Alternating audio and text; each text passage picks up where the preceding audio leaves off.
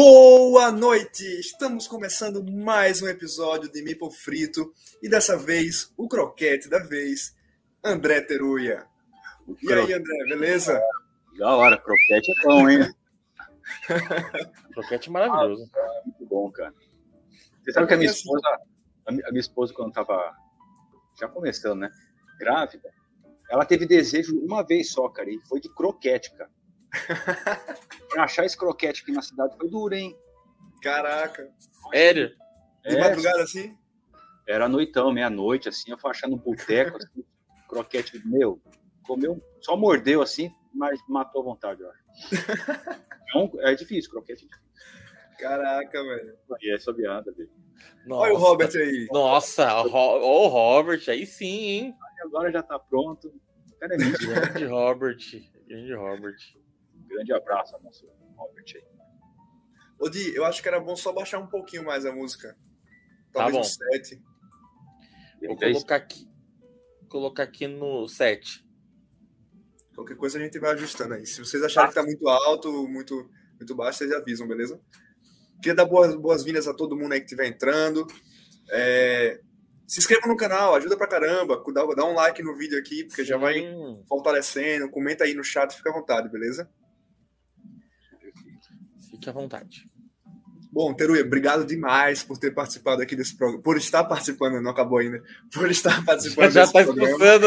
Caramba! Olha. ai, ai, ai. Não, eu que agradeço, cara, o convite. Muito obrigado aí. Dessa vez deu certo aí juntar, né? Os horários. É. Pô, tá maneiro a, a iluminação de vocês aí. Tem uma continuidade. Né? a minha é um pouquinho mais capenga, porque eu tô ajustando ainda. Aí tipo, fica mais fraquinha. Você vê a do tio D, uma, pá, uma luz. E. Né? Mas a isso minha, é a minha, tipo, a, a minha iluminação dele que resbala aqui na minha, entendeu? Entendi.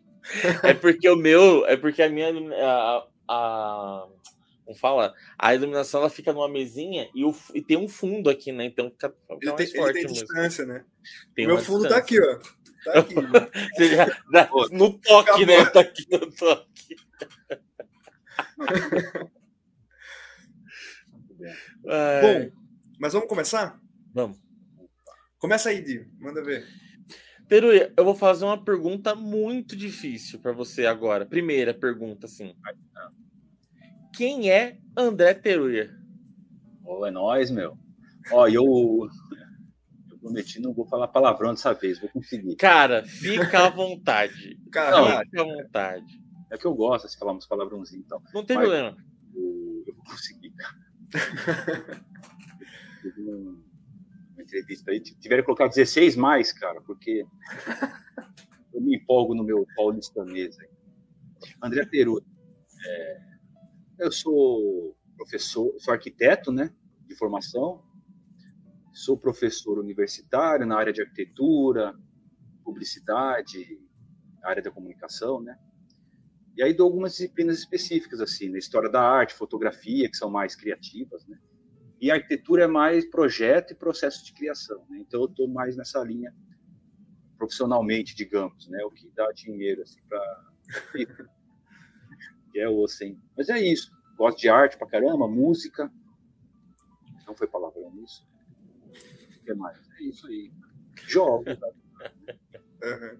Mas esse é o André Teruia aí, formar. Pô, cara, eu não sabia que tu era da área de arquitetura também. Eu é? apresentei, eu apresentei agora o TCC, pô, semana passada, retrasada. Oi, é mais. Agora, agora sucesso. trabalho agora. sucesso, dinheiro, que bom, parabéns, cara. Valeu, valeu. Eu já orientei muita, eu já fiz muita banca de avaliação. Uhum. Uma, sei lá, 300 bancas. É muita coisa que eu já fiz. Cara, muito legal, velho. TCC é legal, TFG, TFG ou TCC. Uhum. É, lá chama TCC normalmente, mas tanto faz. Tem, falam os dois. É, o, o nosso TCC é interessante da arquitetura, assim. assim. Uhum. Pô, legal. Que maneiro, velho. Não sabia, não. Tu era é. da área também. Uma coisa que tá me chamando muita atenção no desse fundo do fundo, né, do, da Marteiro é o violão. O que, que, que, você gosta de, de tocar, teoria, geralmente, assim, quando tá na, o violãozinho no colo? Nada, cara, eu só arranho. Só... Se você falou, toca uma música aí, não sei, cara. Mas eu, eu brinco com o violãozinho, assim, né? Eu gosto de dedilhado. Desde um pouco antes da faculdade, comecei a brincar, brincar tal. Eu ficava arranhando, assim, às vezes eu falo, eu quero aprender tal música, né? Uhum. Aí eu vou atrás, vou atrás, o pessoal ensina, ensinando tudo, e eu fico. Esse violãozinho, aliás, é bom. Eu botei para vender um tempo atrás, desisti, não vendo mais, é muito bom. Qual que é esse aí? Ah, e agora? É um Giannini? Não, é um espanhol, acho carinho, é bom. Tem um som lindo, assim, um agudo maravilhoso. Eu sempre gostei de música, né? Mas tocar uhum. é assim, né? Eu gosto muito de, de chorinho. Ah, nossa, maravilhoso. Um muito dia eu quis aprender violão faz muito tempo na faculdade, antes e tal, e eu fui para um professor uhum. violão. O cara é gago, totalmente gago, assim. Gago, totalmente, assim, para você. Para ele falar bom dia, boa noite, quer dizer, era dois minutos. Mas cantava demais, o cara cantava demais, cara, é impressionante, acho que solta, né? Incrível. Uhum. E eu falei que eu queria tocar violão, ele falou, o que, que você gosta? Eu falei, ah, eu gosto de dedilhado. Ele falou, ah, tem clássico e tal, eu falei, eu vou te mostrar chorinho. Eu falei, ah, não conheço, mostra aí. Rapaz, desde aquele dia eu fiquei apaixonado por chorinho, assim, muito. Ah, chorinho é muito gostoso ouvir mesmo. Violão é chorinho, enfim, para tocar assim, né? Porque tem os bases uhum. baixadinhos. Sim. É lindo, Sim. cara. Nossa, não, é maravilhoso. É mar... Chorinho é uma, uma das coisas também que eu mais gosto de ouvir. É né? de samba, etc. Sim, exatamente. Ó, tá vendo? Não é à toa que o Teru, não é à toa que o Teru é o, é o Teruia, né? Arte, música, jogos, é um cara completo. Ô Teruia, e como foi que você começou a entrar no mundo dos jogos? é, tabuleiro especificamente, né? Assim, e agora, hein? Não, o, o, alguém me apresentou, provavelmente um amigo meu que apresentou um jogo de cartas da Galápagos, que é o Summoner Wars, acho que foi isso. Uhum. E aí depois veio o Catan, algumas coisas assim? Isso 2014, por aí. Né? E aí fui atrás, comecei a pesquisar, lembro de eu pesquisar e apareceu o Tokaido. Eu falei, nossa, que bonito, né?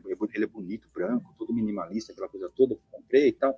E aí começou, né? Tava eu, meu irmão, o pessoalzinho. E foi, foi meio por aí, né? Ao acaso, essa retomada dos jogos, né? que fez parte da minha infância, como evidente mesmo, né? década de 80. Eu sou um cara. década de 70, 80, enfim. Então era isso, né? Era muito jogo tabuleiro na época, né? Uhum. Com a Grow, com a Estrela, etc. Né? E aí acho que essas memórias afetivas elas voltam todas, né? Uhum. Comigo, pelo menos, acredito muita gente. É uma avalanche mesmo, né? Você quer tudo, né? Você quer conhecer tudo em pouco tempo. Né? Então, foi bem legal, assim. Sim. É um padrão, né? Que é um padrão, né? As pessoas, assim, usam uma coisa tabuleiro incrível. Você vê a paixão delas, assim. Uhum. É, realmente. É, é, porque é algo que apaixona mesmo, né? Você Nossa, tem interação, tem um, você ficar pensando ali com todo mundo e tal, é legal demais. É, e a, e a diversidade, né? Sim. Jogo, jogo para dar risada, para zoar, para pensar, etc. Sim. Então, a gama é tão grande que uhum. você vai é como música, né? Sempre vai ter alguma coisa para agradar a todo mundo. Quer dizer, não, não a todo mundo, né? Mas para te agradar sempre vai ter alguma coisa, né? Se vai ter uma coisa boa, sempre vai ter o funk. Tô brincando, gente. e o funk, né, cara? Né? Então, o, é isso. O Teruia, e assim, e na parte de, de criação de jogos, como foi que você começou a criar os jogos? Criar jogo? Peraí eu já criava antes dos tabuleiros alguns jogos eletrônicos, né, digitais, uhum. e participava muito de game jam, né, 48 horas, tal, tudo digital, né. Uhum. E, e, aí comecei a gostar muito dessa coisa dos jogos independentes, né, que são jogos pequeninos, tal, não sei o quê. E eu coordenava um curso de multimídia, produção de multimídia aqui, e um dos módulos do curso era de games, acabei entrando mais a fundo e tal. Aí quando. Só que é muito solitário, né? Os jogos digitais, né? Quer dizer, eu, eu acredito que é mais solitário no sentido de você fazer, né? Trabalhar com software, etc. E, uhum. e, E quando começou, eu comecei a jogar os jogos de tabuleiro, foi meio que automático, assim, querer experimentar, assim, sabe? Falar, ah, vou tentar criar esse joguinho de judô, criar alguma coisinha, assim. É uma coisa natural, assim, sabe? Porque tem, a que... tem várias questões que eu gosto, né? A arte, o design, mecânica, como é que a pessoa pensa, né? É óbvio que ainda, quando comecei, muito toscamente, né? Porque você tem que ter um repertório, né? Primeiro, para começar a elaborar algumas questões, né? Mas o, uhum. para criar, acho que ele ele está acima, né? Ele tem qualquer área, acredito, na música, na literatura, para criar um tênis, qualquer coisa. A criação é algo muito forte. Isso já teve em mim sempre desde pequeno, né? Criar coisas, etc. Então, é por aí. E, o, é, eu, tenho uma, eu tenho uma curiosidade, né? Você, então assim, na, a maioria das pessoas, quando a gente fala de Teruya, elas imaginam o seguinte, tipo assim, Teruya, o game designer mais, com as ideias mais mirabolantes que se conhece. É o fora da caixinha. É o fora da caixinha total, né? É rolagem de mipo, é corrida de caneta, é tipo elementos girando pela subindo tabuleiro e tudo mais. E aí agora, né, na semana retrasada, eu e Yuri jogamos o jogo do Estelar, Estelar, Estelar ah, não é Estelar, Galileu, né? Galileu, Galileu, né? E assim, meu, como, como é essa essa coisa, essa coisa você ser conhecido por ser uma pessoa totalmente fora da caixinha quando se fala de game designer? Como que você leva essa essa fama? Leva na terapia, né? não, mas é mesmo, você acha que eu não levo? Mas assim, eu adoro terapia. É bom. É, é, se conhecer então. Não, é assim. Criou-se, né? Obviamente, acho que na, de forma meio que natural, essas relações, né? Do Teruya e tal, enfim, né? É, com algumas questões diferentes, né? É o que eu sempre digo, né? Cada designer tem métodos e metodologias metodologias mesmo, né, de pensar o jogo distintos. E é óbvio, é, é visível, assim, né, uhum. quatro olho. Então, é, são questões autorais que a pessoa acaba deixando, ela tem que deixar uma marca no sentido que é, a pessoa, é um reflexo mesmo, né? Que isso se parece muito com o objeto artístico, né? É, há um reflexo, obviamente, natural uhum. da obra do criador as questões do, do, de pensar fora da caixinha e tal, para mim é mais natural, assim, é óbvio, né? Porque eu faço, assim, porque eu lido com esse universo de criação, né? Uhum. Há muito tempo, desde pequeno eu fui para aula de pintura com um mestre italiano, cara, eu era molequinho, 11 anos, 10 anos, sei lá, e fiquei um tempo por lá. Então essa coisa de criar, de se pensar, de se pensar arte, né? Todo uhum. objeto Quer dizer, a função da arte, ela, ela, ela sempre foi isso, né? É fazer as pessoas terem percepções diferentes. Uhum. Essa questão de a arte é algo para deixar mais bonito, esteticamente, no, sentido de bonito, feio, vem depois, né? Mas o objeto artístico, ele sempre foi algo para fazer as pessoas pensarem diferentes, uhum. ou pensar, pensar em si. Esse é o objeto da arte. Então, quando você entra muito nesse universo, né, desde pequeno, depois eu fui dar aula de arte, história da arte. Então, se você pega qualquer artista, né, antigo, novo, novo contemporâneo, moderno, tem essas questões. Né? Tarsila do Amaral tem isso, todos eles, né? Então, é algo que você acaba não é treinando, sabe? É algo natural, assim, sabe? Os, os grandes músicos, né? Se você Sim. pega o, o, jazz, por exemplo, tá tocando aí, muito gostosinho. O jazz é pura experimentação. Você tem uma métrica que você segue, a experimentação corre, corre solta. Essa experimentação é, é pensar um pouco fora, porque é automático. Então, é, eu não pensei assim, ó, por exemplo, vamos pensar algo para ser diferente. Aí vem a rolagem de MIPO automaticamente, como um brinde. Não que seja bom também. Tá? É, pode jogar a rolagem de MIPO e falar, meu, é, não vou falar palavrão hoje, que horrível. Então, Fica à vontade, entendeu? Que Ô, Teruê, mas é, é, tranquilo, viu? Pode falar que aqui é o, é tranquilo. o frito é. Já teve, já teve um episódio aí do Passaranos. É fast food, pô. É... Já teve um. Ó, já, já foi de rolou de tudo já nesse mipo frito, então fica à vontade. Não, mas eu falei para minha filha. É, mas acho que é um pouco isso, né? Pensar de feito, gosto muito, porque eu, eu ensino isso para meus alunos. Sempre, arquitetura, então, sabe? É, eu fui gostar de arquitetura e falar, eu quero fazer isso numa exposição que meu pai levou sobre o Gaudí. Foi no máximo em São Paulo. Eu tinha lá meus 16 anos e tal. A partir daquele, depois que eu vi uma maquete do Gaudí, eu falei, eu quero fazer isso. E era algo totalmente maluco, assim. Era uma maquete eh, invertida, um monte de uhum. saco de areia com fios.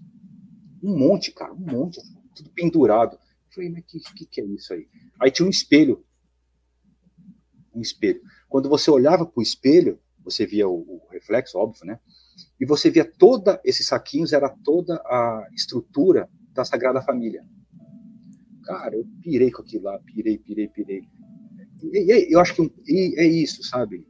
É, nos fazer ter percepções outras sobre coisas ou das mesmas coisas ou das coisas corriqueiras, né?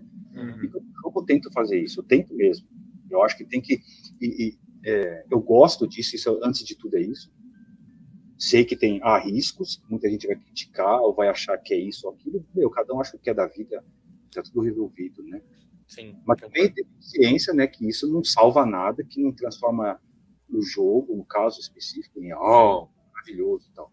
Mas que me dá um prazer gigante, assim. Rolar Meeple para mim foi algo muito legal, cortar papel, é, enfim, outras brincadeirinhas. O flipbook, né? Uhum. Sim. Sabe? O prazer de criar isso é muito gostoso. Não quer dizer que as pessoas vão falar, nossa, é maravilhoso também. Né? Mas eu acho que a gente que cria, e vocês também, criadores de conteúdo, a gente tem que se arriscar, e é isso, né? Sim. É o que eu considero assim. Eu peço para os meus alunos, se arrisquem, porque tem muita gente boa, sabe? Sim. É, porque uma, uma coisa que eu percebo nos seus jogos, é, dos que eu conheci é, recente, você se aprofunda bastante nos temas, né? Visto o Galileu que a gente jogou, que você acaba o jogo, você olha assim e fala assim, nossa, eu enganaria, acho que fácil um cara que não conhece nada de estrela, que eu fiz um negócio aqui, tipo, lindo, sabe? E você vê isso, por exemplo, no vinil, né? Que é um jogo que eu tô muito ansioso muito. Toda vez que eu posso, eu falo do vinil, que para mim ele é o melhor jogo que eu joguei nesses últimos tempos. Por, cau por causa da impressão de que você tá gravando um, um, disco mesmo, os desenhos da trilha, os instrumentos, os volumes, a parte do, do rondel lá que é o disco. Meu, é um, eu fico maluco de, de ver o. Quando eu vi o vinil pela primeira vez, fiquei doido. Né? Eu tô então, doido depois... pra jogar esse, velho. Cara do não, céu, não joguei ainda. Você não sabe que você tá perdendo. a gente combina aí. Tem Tebotopia e tal. Pô, vamos, vamos jogar então, porque eu quero muito conhecer. Não, a gente marca, a gente marca. O, o Vini é um xodozão, né? Eu acho que, tipo, foi um dos meus primeiros jogos tal. Ele era muito diferente e passou por uma série de, de questões aí, né? mudou de editora e tal. Mas é óbvio que eu tenho, assim, eu, eu tenho o privilégio de, de trabalhar, né? e de conhecer pessoas muito queridas, assim, sabe? Uhum. Que estão junto, né? Então, por exemplo, o Robert, né, da Grok, quando ele entra para fazer o developer, né? Que é developer mesmo, ele está, desenvol está desenvolvendo o jogo, assim. É óbvio que o jogo sobe de categoria, o Igor Knop é um grande amigo meu pessoal, né, diário, e também me ajuda em tudo. Ele fez também grande parte do desenvolvimento do vinil, o jogo já sobe de patamar, isso outros, tantas e tantas pessoas, sabe? Então, assim, é, eu joguei o vinil agora no DOF, né? Na versão já finalizada, também não tinha jogado ele físico, né? Porque eles estão em São Paulo e tal. Eu fiquei muito feliz, cara. Eu abraçava o Robert assim tal. Assim, pô, dinheiro assim, tal, cara, presente, né? Uhum eu fiquei muito feliz, de verdade, cara. Eu abracei ele demais, assim, e agradeci muito, porque foram mudanças importantes que eles, que eles fizeram. É, esse olhar externo é muito importante. Então, eu tenho o privilégio de trabalhar com todos eles, né? O, o, o Luiz Francisco, que está fazendo toda a parte de direção de arte, essa visão artística da vitrola, etc, etc. Né? Uhum. Então, eu acho que vai ficar um, um, trabalho bem legal. Eu acho que eles acertaram muito no público. Eu acho que é um público mais família agora que eles querem, um jogo que se tornou mais rápido, né? E acertaram, assim, do meu ponto de vista, né? Uhum. Que antes era mais pesado, ele foi se transformando bastante o vídeo. Mas eu acho assim. Então eu tenho essa vantagem, né? E o, o Galileu, nós estamos desenvolvendo eu, o, Robert e o Knop juntos, nós, em três, né? Vamos ver como é que vai. Tá, tem ido bem interessante, assim. Cara, que chegue logo. Tomar o Galileu, o Galileu foi, foi o jogo que a gente jogou e eu terminei, eu falei, nossa, eu quero de novo, vamos, vamos mais uma, tá ligado? Porque... Exatamente, o Galileu dá essa Muito sensação bom, de... Porque você não, primeiro, você não sente o tempo passar, ele é um jogo rápido por natureza já, só que você não sente o tempo passar. E a vontade de você pegar, eu imagino assim, ele numa mesa, se destacando a próxima folhinha para já começar a próxima partida. Ele eu tá não... fácil. Tá gostoso. É muito gostoso. É muito gostoso. Muito, muito gostoso mesmo. Agora, né? Aqueles, as cartinhas de objetivo para cumprir rapidinho. Uhum. Se é isso mesmo. Tem sido interessante, assim, cara, trabalhar em conjunto, né? Eu sempre quis trabalhar com o Robert no, no sentido de jogo, né? Criar junto. Uhum. Porque ele tem me ajudado muito como developer, né? De certa forma é uma coautoria, óbvio, não tem jeito. Uhum. Com o Knop eu já trabalho já alguns jogos, né? Que é uma parceria assim, meio. O, o AIE é de vocês, né? É, o AIE. Nossa, o... aí é outro que. Não... Eu saí de lá com meus. Eu, eu tava parecendo Eleven do Stranger Things lá, sangrando no nariz.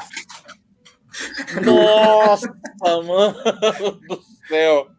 Aí ele tem um, ele dá um nó na cabeça, assim, interessante. Nossa, demais. Eu joguei com uma mesa, na época que eu joguei ele, eu joguei com uma mesa que o pessoal pensava muito.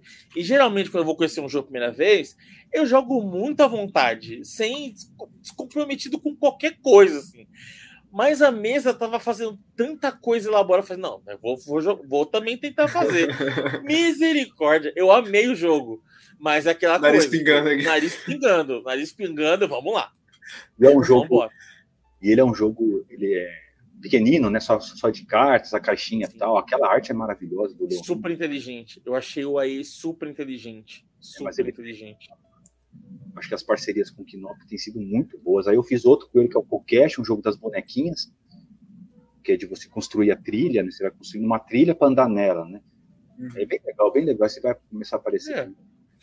Então, a parceria com o Knop me ajuda muito, né? É um cara que tem um conhecimento absurdo, né? Que legal, forma, velho. Me coloca no chão também, né? me ensina. Então, aí fica mais fácil, né? Que trabalhar em grupo tem seus lados positivos e negativos, mas eu acho que os positivos, claro, vai depender do grupo, obviamente, é, são muito positivos, né? Considerando, ah, claro, que o grupo, o grupo é bom.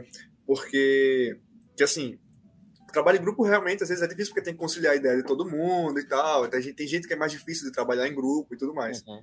Mas quando as pessoas do grupo estão em sincronia, né, estão se dão bem trabalhando juntas, é muito bacana isso, né? Porque uma vai, vai contribuindo com a ideia do outro, vai desenvolvendo junto, né? É muito legal, Yuri. Muito legal, muito difícil, cara. Não é fácil, não. Eu tenho gostado muito, assim. O Mixtapes é junto com o Macro, foi com o Macro, tá no Japão agora, meio que é, se afastou bem, mas eu fiz com ele.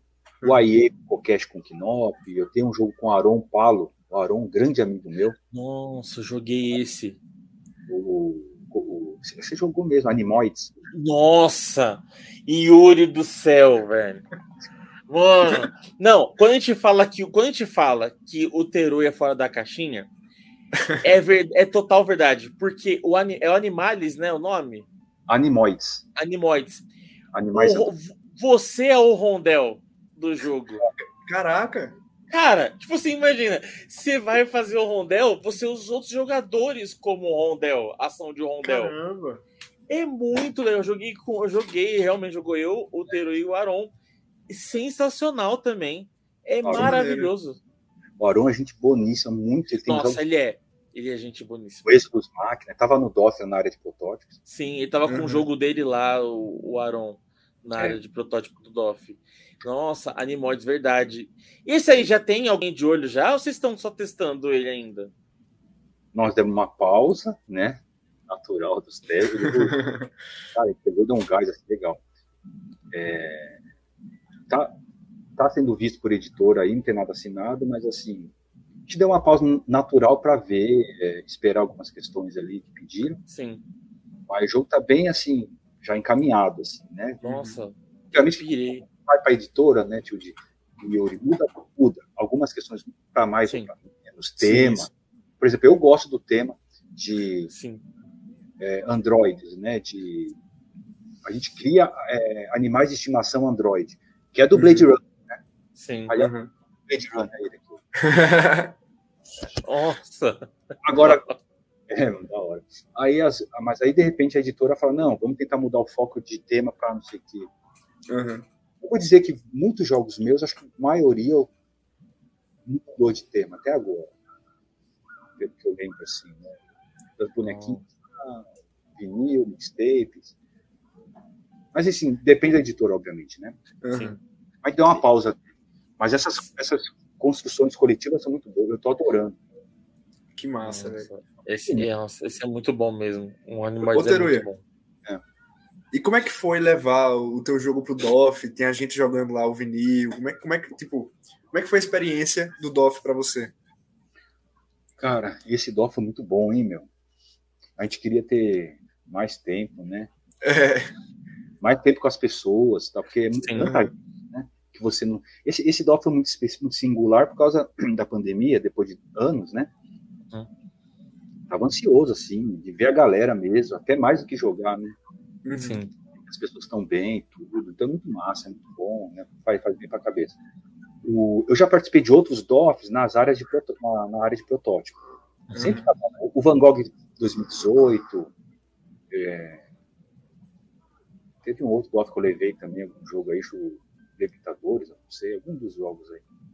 Mas enfim, esse foi legal porque o jogo estava na, na editora, sabe? Uhum. Foi muito legal para mim, assim, foi muito bonito, assim, sabe?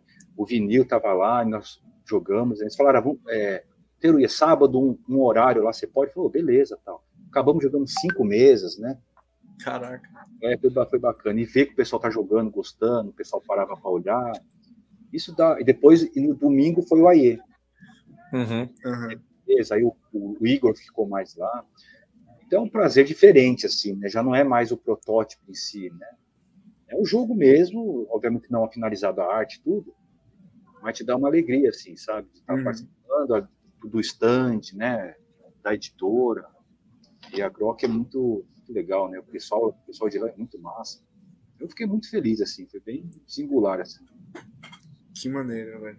Esse, esse foi o especial, né? Foi muito especial. É, então, esse, esse, foi o primeiro que eu fui.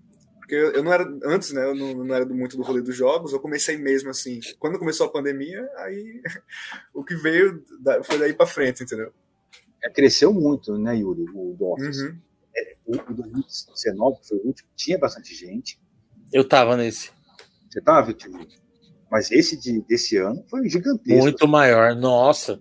É que vocês o... são famosos, né? Vocês não pegaram aquela fila de um, um, uma hora e meia, pegaram? Não. Pegamos, eu peguei, pô. Sim. Eu encontrei com você na fila, pô. eu peguei fila com o Macri. da hora. Puta, aquela filinha foi, foi complexa, né? Foi. Nossa, e foi. O, pior, o pior é que foi, foi basicamente só aquele horário, né? Antes parece que tava melhor, aí aquela hora que a gente chegou, tava é. aquela fila imensa. Pouco boa. depois também passou. Sim o horário que todo tava. mundo tava chegando. Inclusive, para quem. Assim, ó, a gente é. Tinha, né, o pessoal da imprensa e tal, mas não sei. Sim, é, sim, entrava, sim, sim, entrou uma hora antes. Aí a ah. galera é mais importante, pô. Aqui é, é. é da galera. Aqui é povão, aqui é povão. É uma, uma hora e meia de fila. Uma é, hora e meia. Mas para quem, tá, quem tá ouvindo aí o, o, programa e não sabe, o DOF é o Diversão Offline, que é um evento que tem de jogos tabuleiro, né? jogos de tabuleiro, RPG, a porra toda, que acontece em São Paulo. Acho que é só em São Paulo, né, que tem? Ou tô falando besteira? Então, tem, era, antigamente era no Rio, aí veio para São Paulo. Eles tentaram fazer um mini DOF no Rio em 2020, parece que não deu certo, mas acho que eles uhum. têm planos de fazer um mini DOF no Rio de Janeiro. Eu é. acho que eles têm vontade de fazer. Antes era duas edições, né? Antigamente. Uhum. Era maio em São Paulo, lá para outubro no Rio. O, o, o, Van Gogh eu apresentei no DOF Rio. Hum, hum bacana. De 14 horas. Caraca. É, Puxado, hein? Guerreiro mesmo, hein? Muito aí, guerreiro. Aí depois parece que não quiseram focar só em São Paulo e tal. Aí teve, uhum. Só deu uma choradeira ali e tal. Mas sim. É o Rio, é Nossa. É o Rio é muito forte no board game. sim, sim, sim. Antiga e importante. Mas eu acho que é porque as editoras estão muito para cá, não é? Ou próximas de São Paulo, né? Sim. É São Paulo Rio, basicamente, né? Tipo, São Paulo, interiores ali da, da, dos estados. Mas eu acho legal como os eventos de jogos tabuleiro estão começando a crescer em outros lugares também do, do, do Brasil, né? O pessoal lá de Recife, da Nala Land, que é uma locadora de jogos, está fazendo cada evento muito maneiro. Acho que esse fim de semana, inclusive, vai ter um. Lá em Recife. Tem o Vila Ludos também, lá em. É no norte. Acho que é Manaus. Posso estar falando besteira, desculpa aí, desculpa aí, Ítalo. Mas também faz uns eventos muito maneiros lá, tá ligado? Com campeonato, a porra toda. É muito legal, eu acho muito bacana ver as pessoas cada vez mais engajando né, nesse tipo de, de evento e tal. É. E, o, e, o, e, os canais cresceram muito também, isso é bem interessante, porque mudou o foco, né? Totalmente. Assim. Eu vejo assim, há uns dois anos, da pandemia para cá. Uhum. Novos canais, novas propostas, pessoal de tudo que é lugar, né? É, o DOF era bem visível isso, né? Muitos canais que você viu, pessoal com camiseta. Sim. Impressionante, assim. Vários lugares do Brasil. Muito, é uhum. muito bacana isso. Isso é muito legal porque você vê que e é importante, né? Essa diversidade. Sim. Com certeza. É, acho, eu acho que é importante porque você só leva. Quanto mais diversidade você tiver, mais lugares você acaba alcançando. Mas, né? Então, isso só ajuda. Né? Tem que olhar isso como uma forma de você aumentar né, o, o, o hobby, o pessoal que conhece, conhece o hobby também.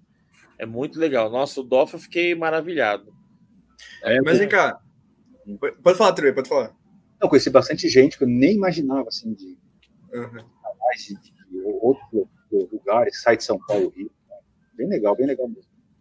Muito show. E, assim, é, é legal também que a própria internet mudou muita coisa do, de um certo tempo para cá, né? Tipo, novas plataformas vão surgindo, novos formatos de, de vídeo e tal, e aí acaba gerando novos, novas formas de fazer conteúdo, né?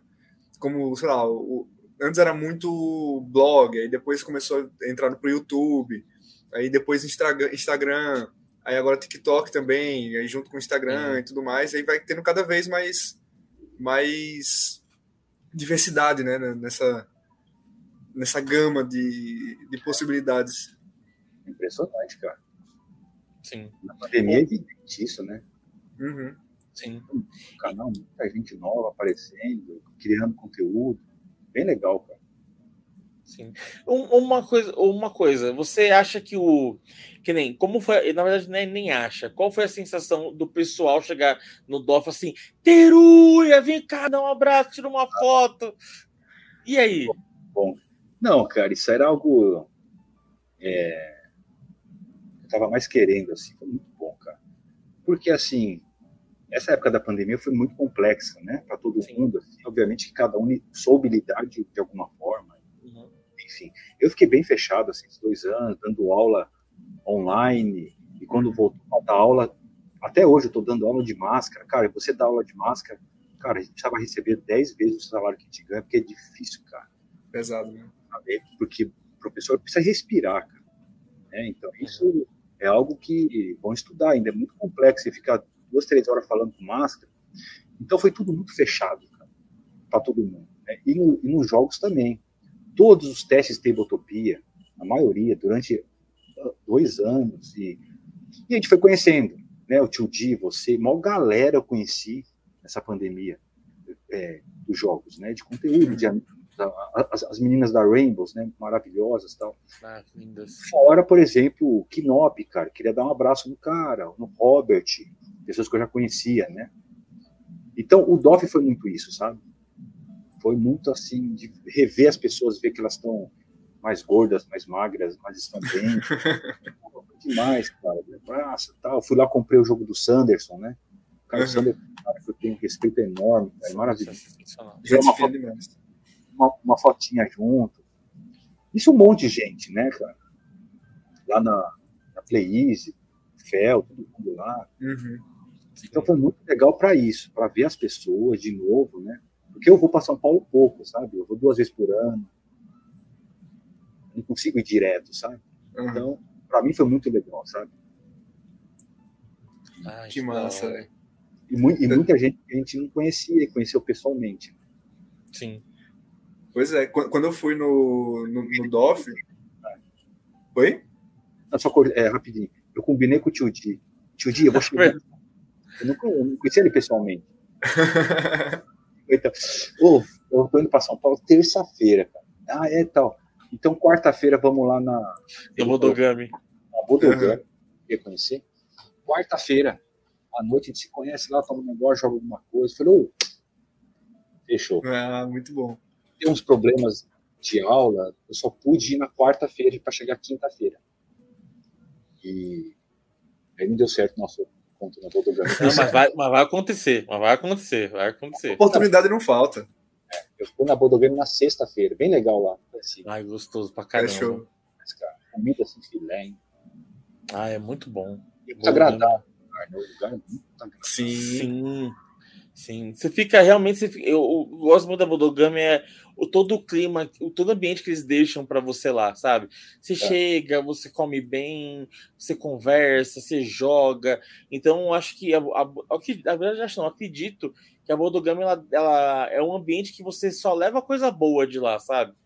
Assim. É. Então eu conheci o Yuri lá, eu conheci o Yuri pessoalmente na Bodogami, na, na Bodogami. É conheci várias pessoas na Bodogami pessoalmente, né? Então, eu só tenho boas recordações quando eu vou na, mais, na Quase todas as vezes que a gente se encontrou assim por fora foi na Bodogami. Né?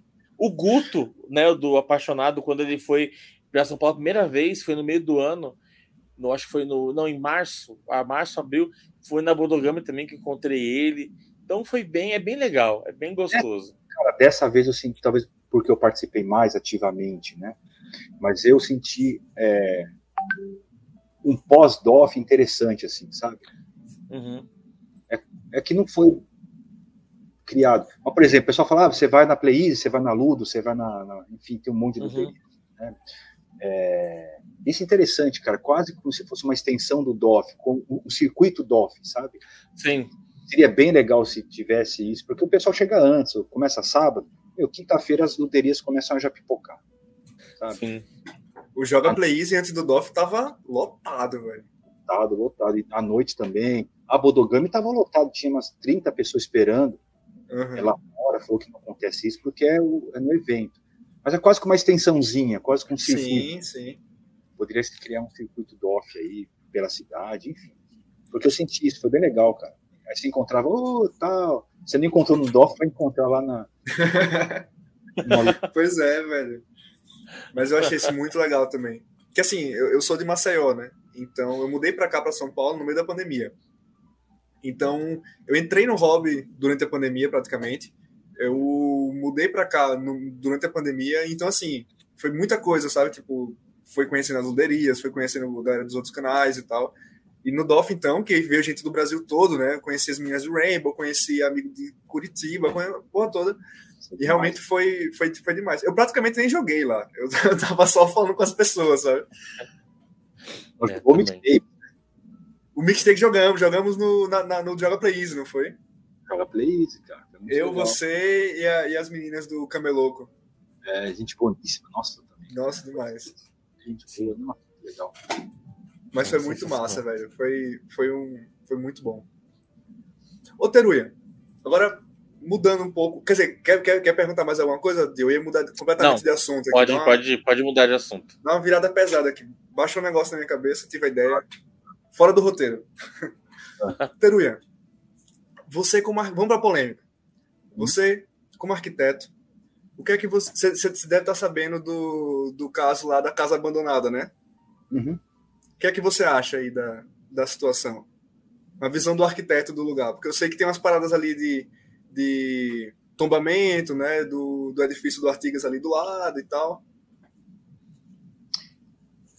É, é complexo, né, cara? Você sabe que eu faço parte de um, de um conselho de patrimônio, né? O, a questão do patrimônio, assim, ela, é, ela é, não é fácil, cara, simples assim, né? Mas é óbvio que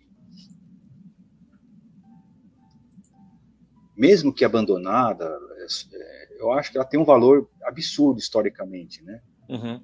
É, cara, às vezes eu acho, eu vejo uma casinha que tem um alpendrezinho já um pouco diferente, eu falo, meu, precisa tombar. Porque as coisas estão tão pasteurizadas, né? Eu uhum. acho que a da memória e da história, ela é construída coletivamente, ela é extremamente importante por todo. Então, assim, tudo bem, às vezes está abandonado, está largado, está tudo zoado, né? Enfim, mas eu acho que tem um valor histórico muito importante pelo que ela representa hoje, se você comparar, né? Uhum.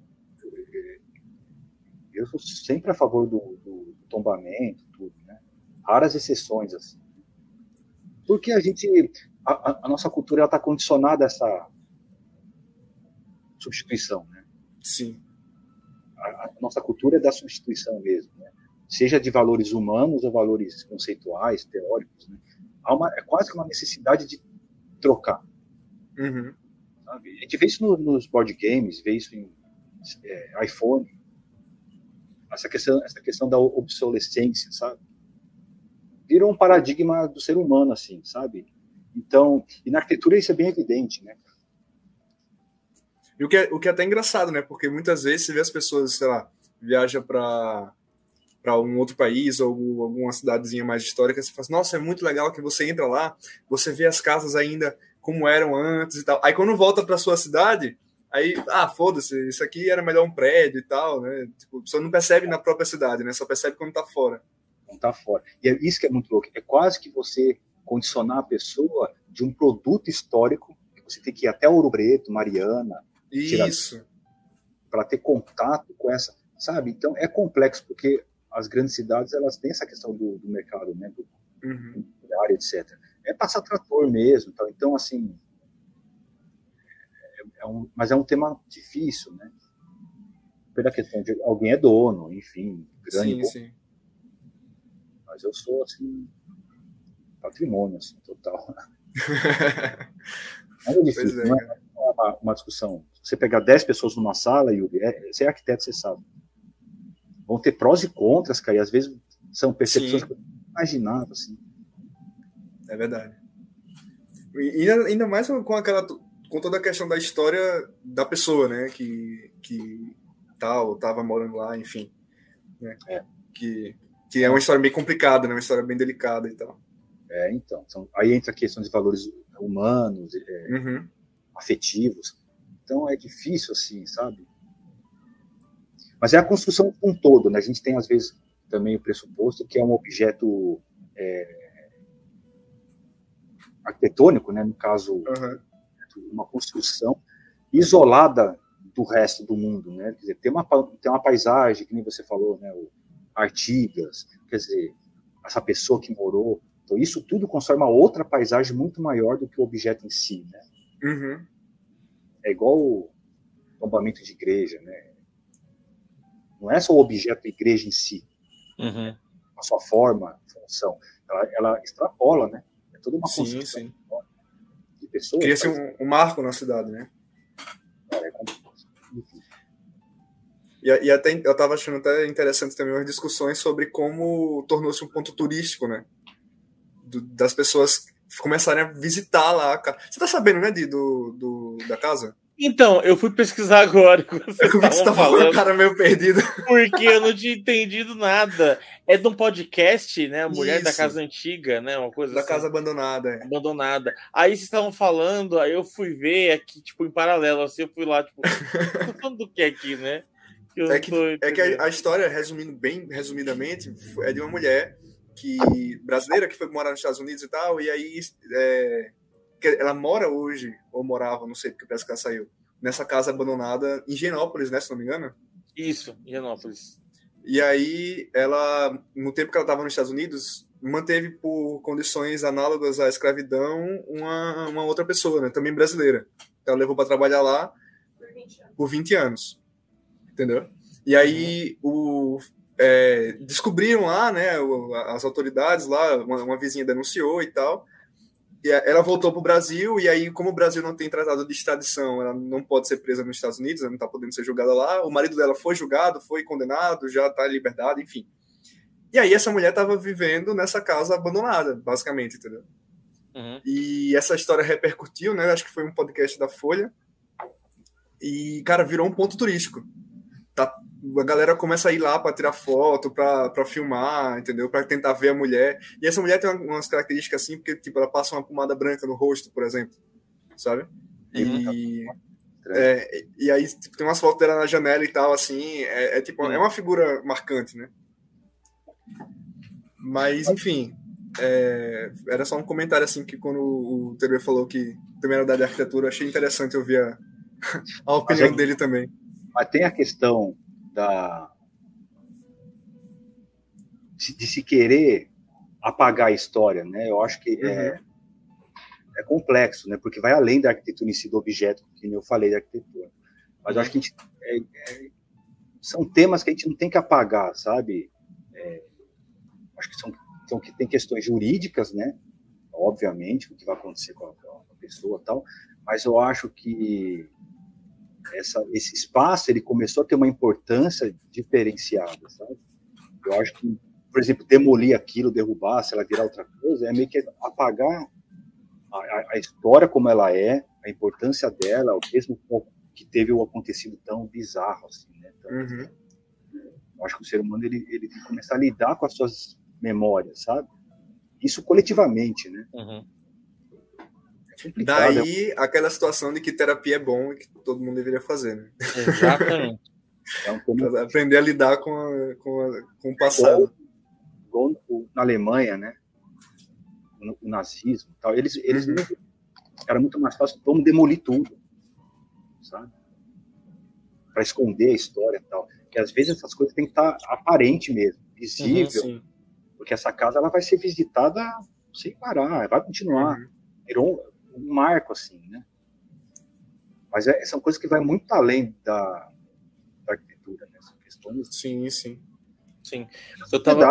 É um problema da sociedade, sabe? A gente tá criando essas coisas, sabe?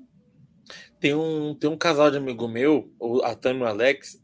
Eu acho que eu talvez possa falar o país, deva falar o país errado. Então já me desculpa aí se alguém ouvir e falar assim, tá falando merda. Então já tô pedindo desculpa agora. Aí comenta aqui embaixo. É, comenta, falei merda. É, e que eu acho que é na Bulgária, que eles foram para um festival que teve lá de música, e aí eles comentaram isso, que quando você chega na cidade, né, no aeroporto, eles deixam tudo que é antigo, da, da época da guerra, tudo mais, tudo exposto meio que para você ver o que aconteceu, né? E aí depois, quando você passa esse centrinho, é que aí você começa a ver toda a beleza da região e tudo mais. Mas o começo é um cinza, sabe? As, tudo cinza, tudo meio triste, assim, né? Que parece que é uma. É, visa você ter consciência de onde você está vindo e que esse lugar tem uma história para contar. Né? Então eles estavam comentando isso comigo, achei bem interessante. É que legal. Achei bem, bem interessante. E o Rio mesmo, né? Você vai no Rio que você vê de coisa de, da, da, de arquitetura, né? Coisa antiga, coisa tombada. Salvador também, quando você vai passear lá. Nossa, sabe? É um show de história mesmo, as igrejas por dentro. Então é bem gostoso. Eu gosto dessa parte de, de aprender sobre a história dos lugares. Uma coisa que me encanta bastante. Eu gosto bastante também, Kant. Arquiteto não tem jeito, a gente se liga em qualquer coisa. Pois é, para mim é visitar os lugares mais históricos, tal, conhecer a história. Comida e música para mim. É, mas uma, uma pergunta para vocês dois que são arquitetos, né? É, vocês se apegam, vocês gostam dessa parte histórica porque isso acaba dando ideias de, de, algum, de alguma coisa diferente que vocês podem colocar que represente aquela história. É basicamente é muito por isso também? Também, também. A história é. é Yuri também. A, a, a história para a arquitetura é importante porque ela é um desdobramento de como o ser humano vive, né? Uhum. Isso desde o, antes do, do Egito, etc. Tal, né? E, então, as construções são um reflexo de como a, uma sociedade, os seres humanos pensam naquele momento, né? Uhum. Se você pega, por exemplo, o moderno é muito isso, né, Yuri? Uhum. É, Le Corbusier, arquitetura moderna, que é forma, segue função, é uma sociedade tentando ser funcionalista, né? Minimalismo vem daí, né? Mas, a, o homem é um homem da ciência que vem lá do Renascimento. O contemporâneo é meio um caos, assim, é meio barroco nesse é. Acontecem essas atrocidades, assim, essas coisas que beiram a, a, a loucura. Beiram, não, são delírios loucos, né? Uhum. É que acontece que o Yuri acabou de citar. Só que isso é, é a cidade que está produzindo isso, sabe? Por mais que a gente fale, é, a pessoa é isso ou aquilo, nós temos inúmeros casos assim, né? Uhum. É, uma, é uma sociedade meio adoecida, né? No mundo, eu digo, né? Uhum. A sociedade contemporânea é uma sociedade extremamente adoecida, assim, e que não quer se cuidar, não quer se tratar, né? E aí dá margem para isso. E essas questões acontecem no espaço. Uhum. Nesse é, caso, é específico, é uma casa mesmo.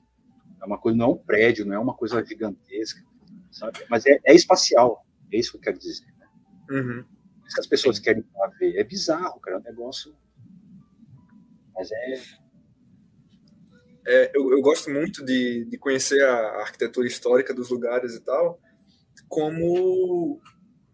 Mas é, tem alguns motivos, né? Mas acho que os principais. Primeiro é, é, conhecer a história, porque eu acho que é importante você conhecer a história das coisas, né? Dos lugares e, uhum. e tudo mais, porque isso ajuda você a entender como aquele lugar é hoje também, ajuda a. Aí, é como você mesmo falou também, você saber como era antes ajuda você a pensar como é que pode ser depois, entendeu? Uhum. Ajuda a dar ideias. Você, tipo, é, é, é ninguém cria nada do zero, né? Tudo foi de alguma coisa, você, tudo, nada se cria, tudo se transforma, né? Então, você vai você vai desenvolvendo as ideias a partir daí, né? E, é muito legal ter referências também, né? Você vai por mais que por mais que você nunca use, é muito legal você você ter referências, né? Não, eu, eu, eu, particularmente gosto muito. Show. A arquitetura é maravilhosa. Eu, eu sou muito feliz de ter de ter escolhido esse curso, porque eu gosto muito da, da parte artística da coisa, sabe? Tipo, por exemplo, eu não me vejo trabalhando num, num nada contra, obviamente, né? Um, um, um, trabalho mais burocrático, mais, sabe? Mais administrativo, algo assim. Eu não me vejo, não, não porque eu acho ruim o trabalho, mas porque eu não me identifico mesmo, sabe? Eu gosto uhum. mais da parte artística, de pensar, de criar essas coisas. Eu, eu realmente sou. Gosto muito. Tanto que eu ah, legal, gosto de tocar, já tive banda, crio conteúdo e tudo mais, então é realmente o que eu, o que eu gosto de fazer, né? Uhum. Eu acho que a arquitetura é, é fantástica por causa disso. Muito bom. Exatamente, exatamente. Manda. E aí, Teri, manda, oh, Teru, e aí, manda aí, manda aí. Não, eu tava só refletindo, ouvindo vocês falando sobre o negócio de arquitetura agora da casa. Então, tá de, tá de boa. Ô, Teruya, e você tem planos aí? Porque, que assim, você já, tem, já, já tá com vários jogos, voltando um pouco aí pro, pro board game, né? Pra galera não falar, nossa, eu fiz um negócio lá de board game. Os caras começaram a viajar aí. é, você tem vários jogos já engatilhados, assim, né? Mas qual que tá mais próximo aí disso aí pra gente esperar aí na, nas prateleiras? Tem alguma, alguma ideia eu acho, assim? Eu acho provável, acho não, provavelmente é o AIE, né? Aí vem o editor e fala. Ah, tá viajando, Tere. Eu acho que é o AIE, que já tá bem, tá pronto tudo, né? E pela Grok, né? Pela Ludofy. O, esse provavelmente esse ano, esse provavelmente é sempre um, né? Vocês entendem que é um tempo elástico, né? Cara, falar que quando é que vai lançar teu jogo, o cara fala, não, vai lançar esse semestre, você pega esse semestre e você... E joga por 31 de dezembro daquele ano. Um semestre. E Júpiter, sei lá. Tipo... Coloca, coloca no liquidificador junto com os filósofos, eles vão tecer o conceito de tempo. É totalmente... Não dá pra saber. Mas provavelmente o, o AIE sim, o... Torço muito, aí é pessoal, torço muito o Flipped, né? O Dança dos Tronos. Ah, eu joguei esse, gostei bastante. É para criança tal. Eu torço muito para lançar esse ano. Também tá pronto. Uhum. Eu achei sensacional. Também. Esse também deve ser já por aí. O vinil deve ser o ano que vem. Quer dizer, eu já me conformei que é o ano que vem, porque né, a gente... O Robert, o Robert, você já ouvindo ainda aí? O que, que, a gente tem que fazer para sair esse ano, por favor? Fala, tem que fazer. É divulgação? Isso, né, cara? É... São vários autores, né? Uhum. Então tem uma lista, aí é difícil. Né? Então tem todo um. Não, eu, eu até entendo que tem vários autores, respeito todos eles, mas nenhum fez um tema que eu gosto, que é o de gravação de trilha de CD, de disco. Então, desculpa a todos aí. Gente, é sério, eu gosto demais, eu, como eu sou apaixonado por música, quando eu joguei o vinil e eu pude ver a gravação da trilha, ah, meu, aquilo, aquilo me ganhou de um jeito que não tem como. É, Olha, não tem como. Eu torço muito também, né? Para que lance, mas assim, eles estão fazendo todo um produto bacana, tem que pensar cada detalhe, é difícil, uhum. né? É. Chega na parte da produção, o jogo só de carta é carta, né? O, o Flipped, que é o Dança Sim. dos Tronos, eu, eu criei ele na pandemia e vai ser um dos primeiros a lançar, entendeu? O vinil já tem seus 6, 7 anos aí, mixtapes. Uhum. Chega na produção, alguns jogos são complexos, né? Então a gente tem que ter paciência, zen budismo, e vai, né? Então, provavelmente são esses três, e quem mais? Acho que é por aí, né? Não. Tem outra aí, outra editora, o Van Gogh também, não sei, tem que esperar, né? Tá o Van Gogh eu queria jogar, o Van Gogh eu não joguei ainda. Tá é. muito show, velho. Tá, esse eu joguei, tá muito show. É, o Van então, Gogh é um dos poucos. É a famosa rolagem de Meeples. é, então. Talvez esse ano, não sei, o ano que vem. Cada editora tem seu tempo e, uhum. e a pandemia foi complexa, imagino, né? Para a questão financeira tipo, das, das editoras. Sim, sim. Mas, ao mesmo tempo, que é visível que para o mercado de autores nacionais foi algo positivo, foi. Uhum. O dólar lá em cima, a gente não consegue colocar gasolina, tudo zoado. Meu, vamos prestar atenção nos autores aqui. De repente começou é, realmente. É muito autor brasileiro aparecendo. Sim, verdade. Muito jogo bom também, né? Tipo... Muito jogo bom aparecendo também. Tem... Eu vejo também uma. Eu vejo também uma galera, às vezes, torce no nariz assim, quando faz, ah, jogo nacional, a pessoa faz, ah, não sei o que, nossa, mas é bizarro uma, uma reação dessa, porque a quantidade de jogo bom nacional que tá saindo. Nossa, pô, não. Sempre Meu, é, é, exatamente. Tipo, que nem o, um dos que eu mais um dos que eu gosto bastante, né, e que me fez ser fã do desse game designer é o do Robert mesmo, quando eu joguei o Shakespeare e o Comic Hunters dele. Gente, eu fiquei abismado quando joguei os dois jogos dele. Né? É. Eu fiquei apaixonado, apaixonado, apaixonado, apaixonado. Homem que tem tudo para lançar lá fora e se dar bem, né? Sim, uhum. o Shakespeare é sensacional. O Shakespeare é maravilhoso, maravilhoso, maravilhoso. Shakespeare é também. Sim, o Alexander Francisco Cardinarok também, é. nossa. Ele é muito bom lançando um monte de jogo, o cara também tem uma linha de, de criação muito forte. É muita gente. Rodrigo Rego, Leandro O Rodrigo Rego, o Sanderson com o cangaço, nossa. O Sanderson também. O Renan também, muito o bom. Renan. O Renan, o, o Renan, cara, né, tá, tá com uma vibe muito boa também. O pessoal do Rio todo ali do Sanderson, né? Uhum. Sim. O Sushi Rush, né? Sim, sim. Rush. Esse é o nome dele agora, fugiu deles, né? Enfim. Tem muita gente. E fora o pessoal novo, assim, né? Tem sim. muita gente. Tem, tem muita gente. Mas, ó, uma... pode falar. Não, desculpa, pode falar, pode falar, pode falar. Não, eu ia falar assim, por teoria aqui, ó. Se não lançar o vinil, pelo menos no primeiro semestre do ano que vem, vamos. Se você tiver jogou vinil, é para quem tá ouvindo e para quem tá vendo. Se você jogou vinil, gostou assim como eu e perceber que não vai lançar no primeiro semestre, vamos fazer uma caminhada até a, Gro e picha, a Grok e pichar todos os muros. Picha todos os muros da Grok.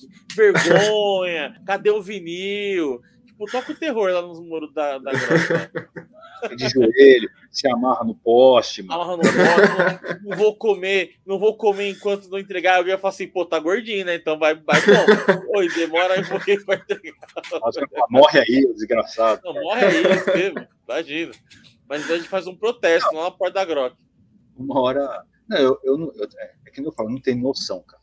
Eu gostaria muito, eu acho uhum. que já. Ele é antigo, o vinil já passou por muita coisa assim.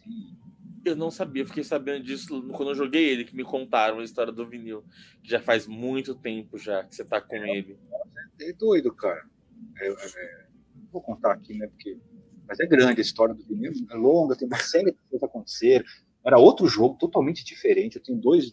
Mas tem lado muito bom, né? Voltando ao Game Design. Então, o, o vinil era um jogo maior, mais clássico no sentido do, das, das, construções mecânicas, né? Uhum. Foi se transformando, obviamente. Mas, por exemplo, o Kokeshi, é, que é o das bonequinhas de você construir a trilha, onde a gente joga. Uhum. Ele foi retirado de alguma forma de uma trilhazinha que tinha no vinil antigo, né? Que você ia subindo, ganhando coisa. Uhum. Enfim. Então, nada, as coisas se transformam, elas vão se desdobrando, né? Como Yuri falou do, da arquitetura da história, é exatamente. As coisas se desdobram. Né? A gente tem uma. Às vezes a gente acha que foi perda de tempo, né? Ah, não deu certo, então tudo aquilo que eu fiz você serviu para nada, já ia falar palavrão. Mas serve, se desdobra. As coisas naturalmente eles se desdobram em outras coisas.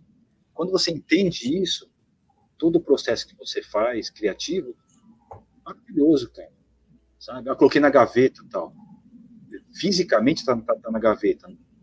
Uhum. Cognitivamente não. É alguma coisa que está aqui, liga aqui uma sinapse tal, já era. Ele volta de novo de outra forma. É evidente isso, que quem mexe com criação é evidente. Então eu espero que o vinil saia, cara. Pô, de verdade. Vai sair, vai sair, vai sair. Vai ser um prazer muito grande. Ô Teruia, e vem cá, os teus jogos, eles sempre pegam uns temas. Você comentou que o tema, acho que dificilmente aconteceu de da editora mudar o tema, né? Então o tema você mesmo levou, na, pelo menos na maioria dos casos. E, cara, é sempre um tema muito diferente, assim, tipo, tem um jogo do, do vinil. Tá, acho que o mais próximo que eu consigo ver aí foi vinil e mixtapes, né? Que tem um tema mais próximo, assim. Ah, sim, é. Mas aí tem o, o, o Galileu mesmo, acho que a galera não, não, não, manja ainda, pelo menos a maioria, mas o Galileu, você tá. É, é, você é o discípulo de Galileu, né? Um aprendiz, alguma coisa assim, né? E você tá analisando o céu e, e mapeando estrelas, constelações, planetas, luas. Cara, é muito maneiro, é muito simples e muito maneiro, tá? Você vai desenhando uma folhinha lá muito show. E, tipo, são temas assim. Pô, é, é simples, mas é muito interessante, tá? É diferente do que você vê nos outros jogos por aí. E aí, eu até, até conversando com o Teruya, quando a gente jogou o Galileu, ele tava. Olha aí a folhinha aí, ó. Muito aí. massa, velho. É. Pra quem tá vendo aqui em vídeo, para quem tá vendo no podcast, o Teruya tá mostrando aqui as folhinhas do Galileu. Vale a pena você chegar aqui no YouTube e colar. É, é podcast, né, Lão? É, fica, fica nos dois, na real. É. Nossa, olha que da hora, mano. É muito massa, velho. É duro. O, o e você tema... vai dando nome, né, para as estrelas, para os planetas, é. é muito massa. Pô. O tema é assim, eu acho que aí é o que eu falo de novo, é, é específico, né, pessoal, é uhum. é tem que deixar claro, porque às vezes a pessoa fica meio irritadinha. Então. é, eu, eu sei por causa de. Cara, sou professor há tantos anos, quase 20 anos, essa parte de criação, então é difícil, né? Uhum. Sim. O, o, que eu busco, eu sempre falo isso, o que eu busco nos meus alunos são as singularidades deles. Quer dizer uhum. o quê? Meu, se mostra. Porque o mercado é muito difícil, é tudo, tudo muito saturado, e pessoas boas iguais nós, vocês, tem um monte. É isso que eu falo. É, no board game, obviamente que eu estou já sete anos, oito anos, não sei, serviu esse começo para conhecer uma galera, uma rede, criar essa rede que nem nós estamos fazendo hoje, e de outros designers, né? Que nem, pô, eu estou aprendendo com Knop, Robert, etc., uma galera, sabe? Então tem que ter uma rede para criar tal. Outra coisa, todo mundo fala muito em inovação no mundo inteiro em criatividade, só que não é de hoje, é de uhum. sempre. Desde, desde o Egito, desde a pintura rupestre que seja, é, então, a história da arte, a história da, da arquitetura, que seja, né, que está conversando, ele mostra isso. Há a necessidade e a busca do, do ser humano de inovar no sentido né, de ter algo diferente. Então, beleza. É, e no board game, há muito tempo se fala muito isso. As mecânicas saturaram, desde o Dominion, ninguém cria uma mecânica nova e dificilmente vai criar, porque criar mecânica nova mesmo é algo meu, o cara realmente é, né, o domínio é maravilhoso. Tá? Uhum. Foi em 2007, parece, não sei a data exata, né, pelo que eu sei. Então já faz muito tempo. Então o teu jogo ele tem que ter uma coisinha diferente. Isso não sou eu falando, tá? São pessoas que falaram para mim várias e várias pessoas, uhum. né? Os canais, outros designers e tal. E o, e o que estava avançando muito desde 2014 para cá, né? Era bater na, no martelo na, no, no tema. Uhum. O tema ia avançar muito porque a mecânica já não, né? A mecânica seria o designer misturar as mecânicas, né? Uhum. Eu, eu, que é basicamente eu, eu faço isso um pouco. Né? A pessoa fala é fora da caixa, mas é, é uma mistureira de mecânica. Então, né? Mas o, te, o tema era, é muito importante. Você arriscar o tema para não ficar só a fazendinha, né? A questão né, da Idade Média e tal. Uhum. E, então, isso me, me falaram muito, me deram essas dicas. Na hora de criar é difícil, né? Ah, eu vou criar um jogo sobre o vinil porque ele é diferente. Aí é uma questão pessoal de cada um. E aí uhum. eu voltando à singularidade. Aí eu busco a singularidade em mim, as coisas que eu gosto. A grande parte, 90% das coisas que eu crio estão na infância. Já falei isso. Isso é uma questão característica minha. Né? E com seus desafios, traumas e alegrias e afetos, né? Isso tudo vem. Então é cada um sabe aonde buscar, né? Se o tio Di falar assim, ó, intimamente, não no sentido íntimo, né, no sentido físico, mas no sentido do afeto tal, o tio Di vai falar, ó, eu sou isso por causa disso, disso, disso. A, a, a, gente sabe, né? As coisas que mais te pegam, assim. De alegria, de tristeza. É isso que é a criação de um tema. Então, o vinil, ele nasce da mamãe, da minha mamãe. É evidente que depois se deslocou para o meu papai. E depois cortei o, o tudo e veio para mim. Aí é meu, agora. E depois Robert e tal, né, mexe tudo isso, deixa o negócio menos pessoal, meu, e mais mercadológico. Então eu uhum. tenho um privilégio muito grande deles me entenderem, saca? Mas o vinil é isso, o, o, é, era um disco específico da minha mãe, né? Que ela gostava muito. E o meu jogo tinha 200 discos, era uma coleção, um set collection de capas de álbum, que até lançou um tempo atrás outro jogo parecido. E eu estava achando ruim e tal. E um dia, ouvindo esse disco específico da minha mãe, que é do Tim Buckley, né? É, é para mim é o top 1, melhor disco para mim, obviamente por causa da minha mãe, né? É lindo, o disco é maravilhoso mesmo. Eu ouvindo esse disco, lembrando dela, obviamente, né? Já, já falecida e tal, eu tive, a ideia do jogo veio assim. Eu tirei 199 discos, ficou um só, já contei essa história em algum lugar. Aí eu falei, então o jogo não é sobre um monte de discos, é sobre um disco. E aí depois que veio a ideia de uma banda que estava gravando um disco e precocemente acabou e faltou lá do B. Uhum. Então, anos depois, nós vamos terminar esse disco para eles, com eles. Uhum. E aí, é uma metáfora, né? Dos nossos projetos inacabados, das nossas coisas que a gente deixa no meio e não termina. Uhum.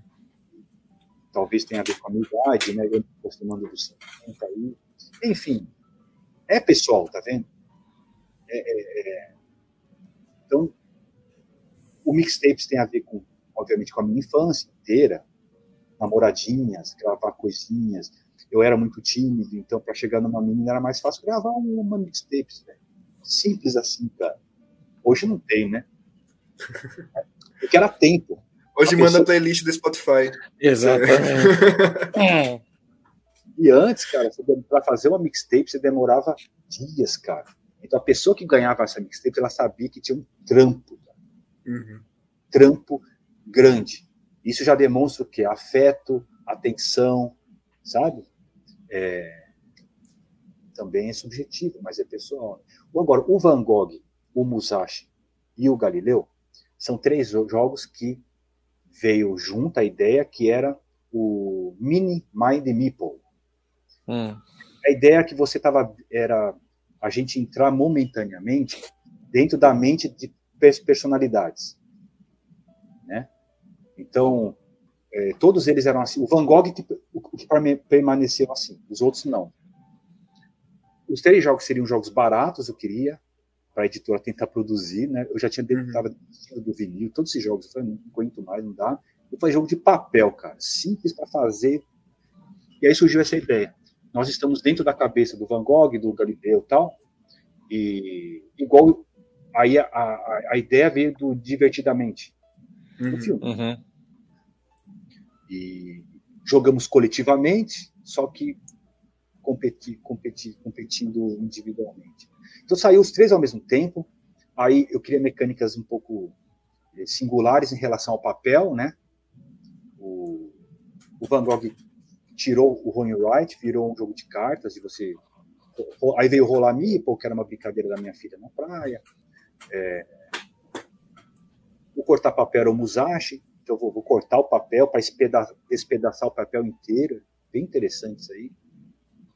E o, e o Galileu agora, eu retornei ele, era outro jogo, junto com o Robert e o Knop, que deram uma repaginada assim de 360, ficou muito bom, cara.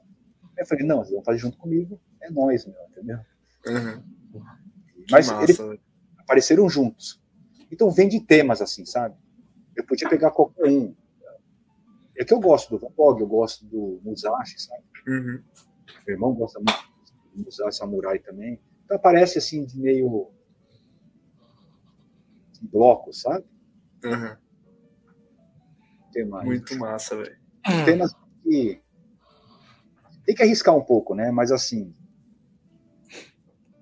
nada, de novo, né? Nada impede de fazer jogos de fazendinha.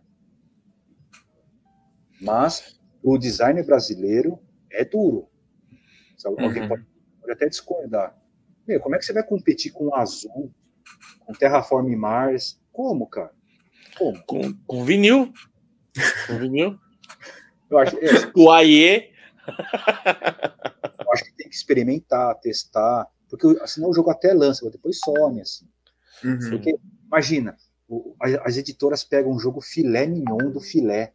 São, parece que 3 mil jogos por ano que lançam, né? 3 mil. Porque chega no mercado brasileiro, que seja 100, que é bem mais do que 100. Cara, é filé, se você pega o top 10, cara, é filé do filé do filé, já filtrado no mundo inteiro. Com review, pessoal badalando, né? E aí você chega ali com Galileu de fazer estrela. Cara, tem que ter coisa, alguma coisinha diferente, uhum. é, ter paciência. Por isso que eu gosto de jogos menores, tá? Dificilmente eu vou fazer um jogo pesado, grande, porque é muito mais complexo, muito mais tempo. Uhum. E tem que gostar também, né? É uhum. É, mais, é bem mais difícil. Assim. Fora o tempo, a editora, olha assim, muita coisa. Imagina que deve ser um trampo da porra, mesmo, um jogo maior. Ah, imagina. Teruí. Era bastante coisa antes. É, a gente queria te convidar agora para jogar uma parada rapidinha aqui, um negócio adaptado aqui para a gente jogar ao agora vivo. É. Vamos lá? Vamos, agora é... Então, a gente vai jogar uma partidinha de Quicks. Conhece o Quicks? Quicks, cara, é o do Stop, não, né? É o do Marco Aurélio. É, é o Stop. É o Stop. É um Stop. Vou pegar aqui a caixa. Cara, eu joguei faz tempo, isso é uma loteria. Minha filha pirou com esse jogo. a gente vai jogar uma versãozinha adaptado aqui, né? Pra gente. Só pra gente se divertir um pouquinho. É. Vai lá, vai lá. Cinco categorias, cinco letras, e quem fizer mais ponto ganha entre você e Yuri. Beleza? ah, isso é quase impossível, vamos lá. então, não, mas você não vai participar também? Você, não, você é o, é, o grande isso eu vou, eu vou ser só o cara que. o apresentador. a gente precisa dar um jeito depois de pegar também umas e aí você. Ah, eu mando para você depois umas, algumas cartas que tem. Então. a primeira é? categoria vai ser material de construção. Boa, dois, dois. certo? Já tá, já tá em casa. Com a letra P. P. Pedra. Pincel. Pincel. Pedra, mas. Não, vai, pedra, pô. Bis é ferramenta. Pedis. É nóis, mano. Cara, eu, eu acho que eu fiquei com o um negócio de Van Gogh na cabeça, Jogos. pô. Jogos. Jogos é nóis, hein? Vamos lá. Vamos lá, vamos lá. Com a letra G. É, Gloom. hum, Gloom, Gloom, Eu ia boa. falar, eu ia falar Go. Go é, É, bom- é, Goa, Goa é jogo também, pô. é japonês doido lá. Vamos lá, então. E, e ainda ia falar mais rápido, porque a palavra é mais curta. Amor. É, Vamos lá, um a um. Um a um, hein? Cor. Nossa, agora vai ser da hora. Por aí Cor com a letra E. Pô, ô inferninho, hein? Vale aquelas cores da. Aquelas cores da souvenir da. Esmeralda, cara. É, papel picado, tá ligado? É umas paradas assim. E, cara, não é? Bem- Esverdeado. bem verde- Então- Esverdeado é bom. Vamos trocar aqui a categoria. Essa valeu, não não, valeu, né? não valeu, né? não valeu, não Essa é valeu. difícil, Pudim. Ó, ator ou atriz Putz. Cara. Sou péssimo. com a aí, letra O. Cara, tem um cara, assim, que chama? É o Ator Orson ou atriz é ator, com a né? letra O. Orson o... Welles. Como é? Otacílio, alguma coisa, vai ter algum ator com Otacílio, Sempre tem. Pô, pior que tem, né? Pior que tem. Não tô lembrando Tem. sobre o nome dele agora, mas pior que tem. Então vou, vou trocar a categoria, gente, né? Pra, pra gente poder Péssimo, andar né? aqui. Tá péssimo. E Vai, vai, vai- até uma hora vai. Então agora, o coisas de banheiro. coisas de banheiro Vamos lá. Foi... com a letra X. Não, não, tem um. X é impossível, cara. Você vai Eu vou tocar, eu vou tocar. Xixi. Eu vou Xixi. Coisas de Xixi é coisa de banheiro e é com a letra X, pô. Errado não tá. Errado não tá. Que é uma coisa que se faz no banheiro. Mas não é de É. banheiro, né? Tá. Né? Então Epa. vamos lá. Com, com G. Pô, esse, esse, esse eu sei. Você sabe isso? Espera aí, Esse então. Caraca. Gel alguma coisa. Isso! É, tá.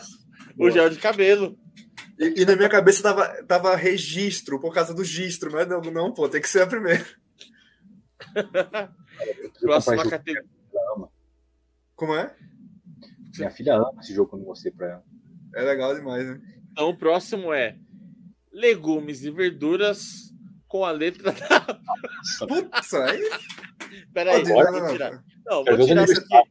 Tá vendo, Esse- Marcos? Se você falar que eu sou, eu sou eu, com S. Sal, salsinha.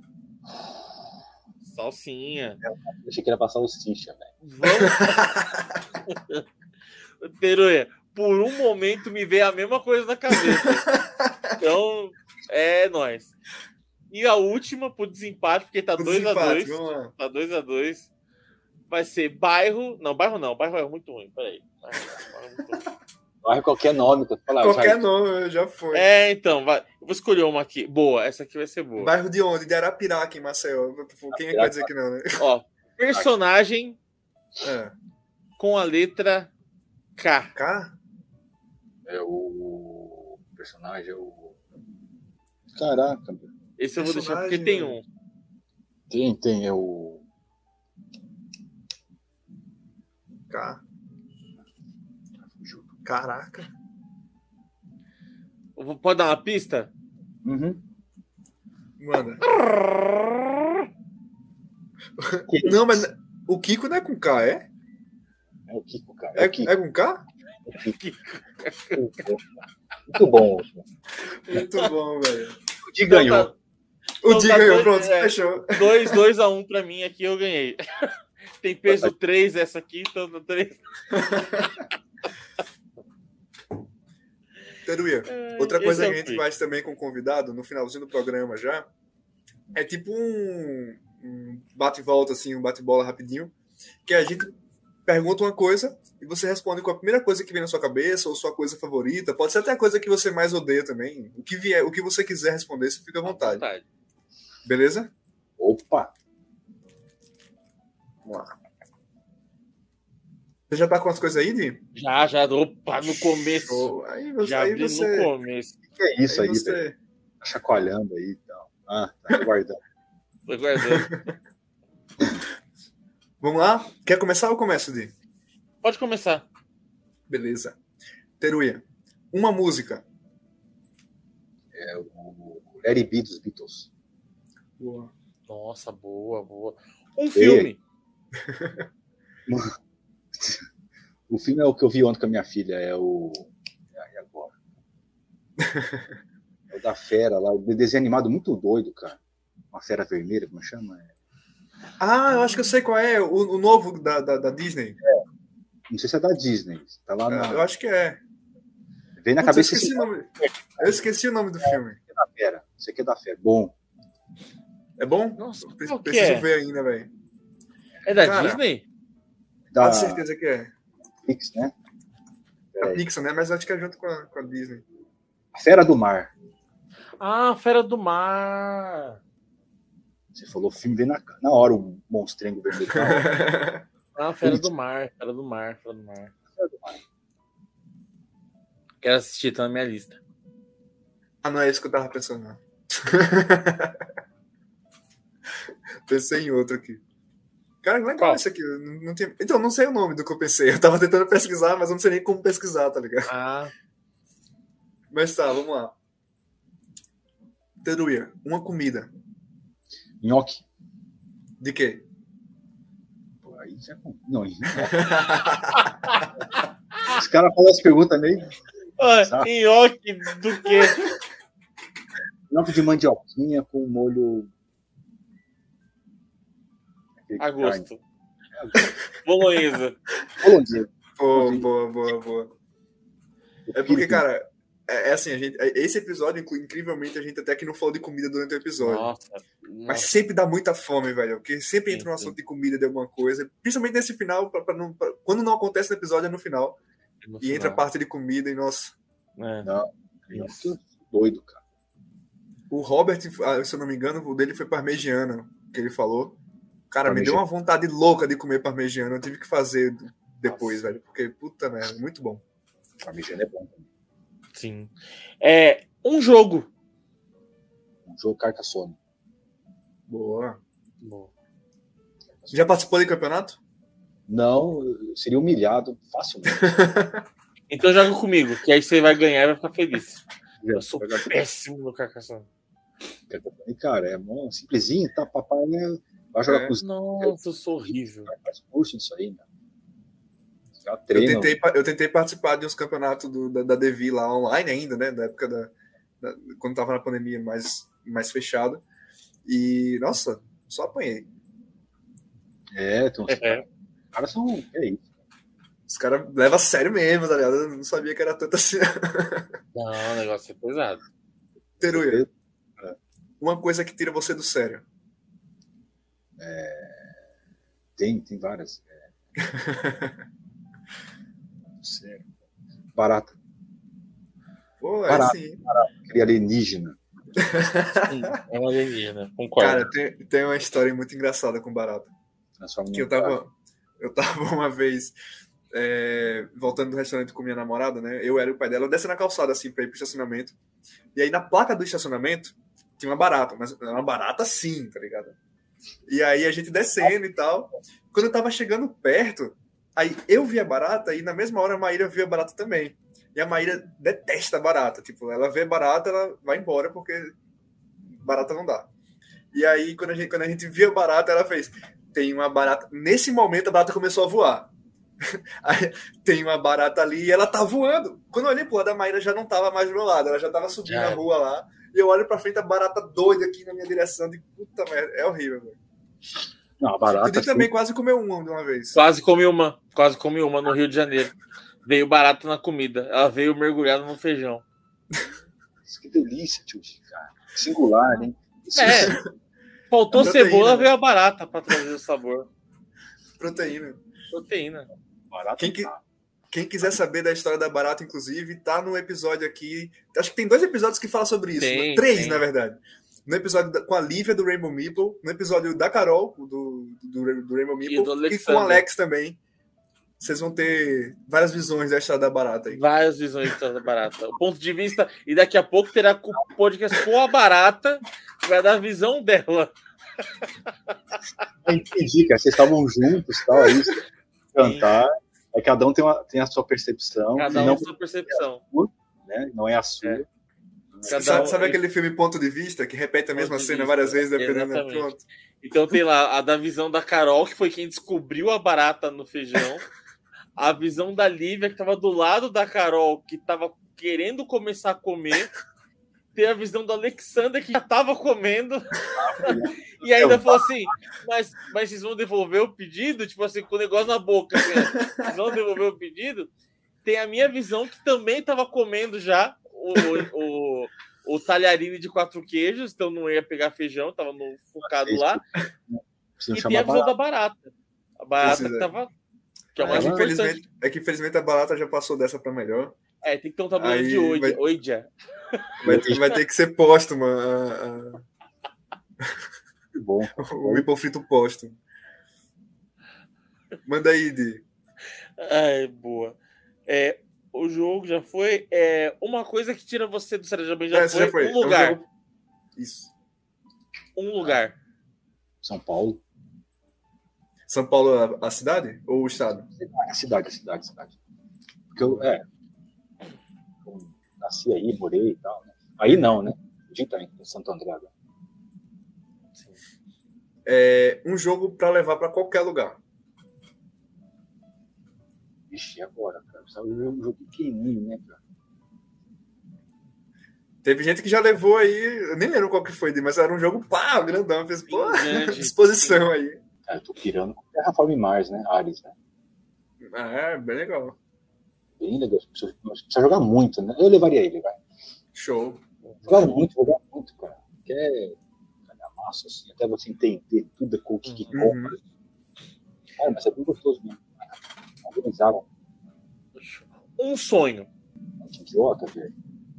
Hã? Tem, assim, ainda tem, né? Mas sei lá, meu. O publicar o vinil. Isso Boa. Esse é, esse é, esse é Iteruí. Iteruí, para finalizar, o que é que você diria hoje para o Teruê do passado? Imbecil, né, cara?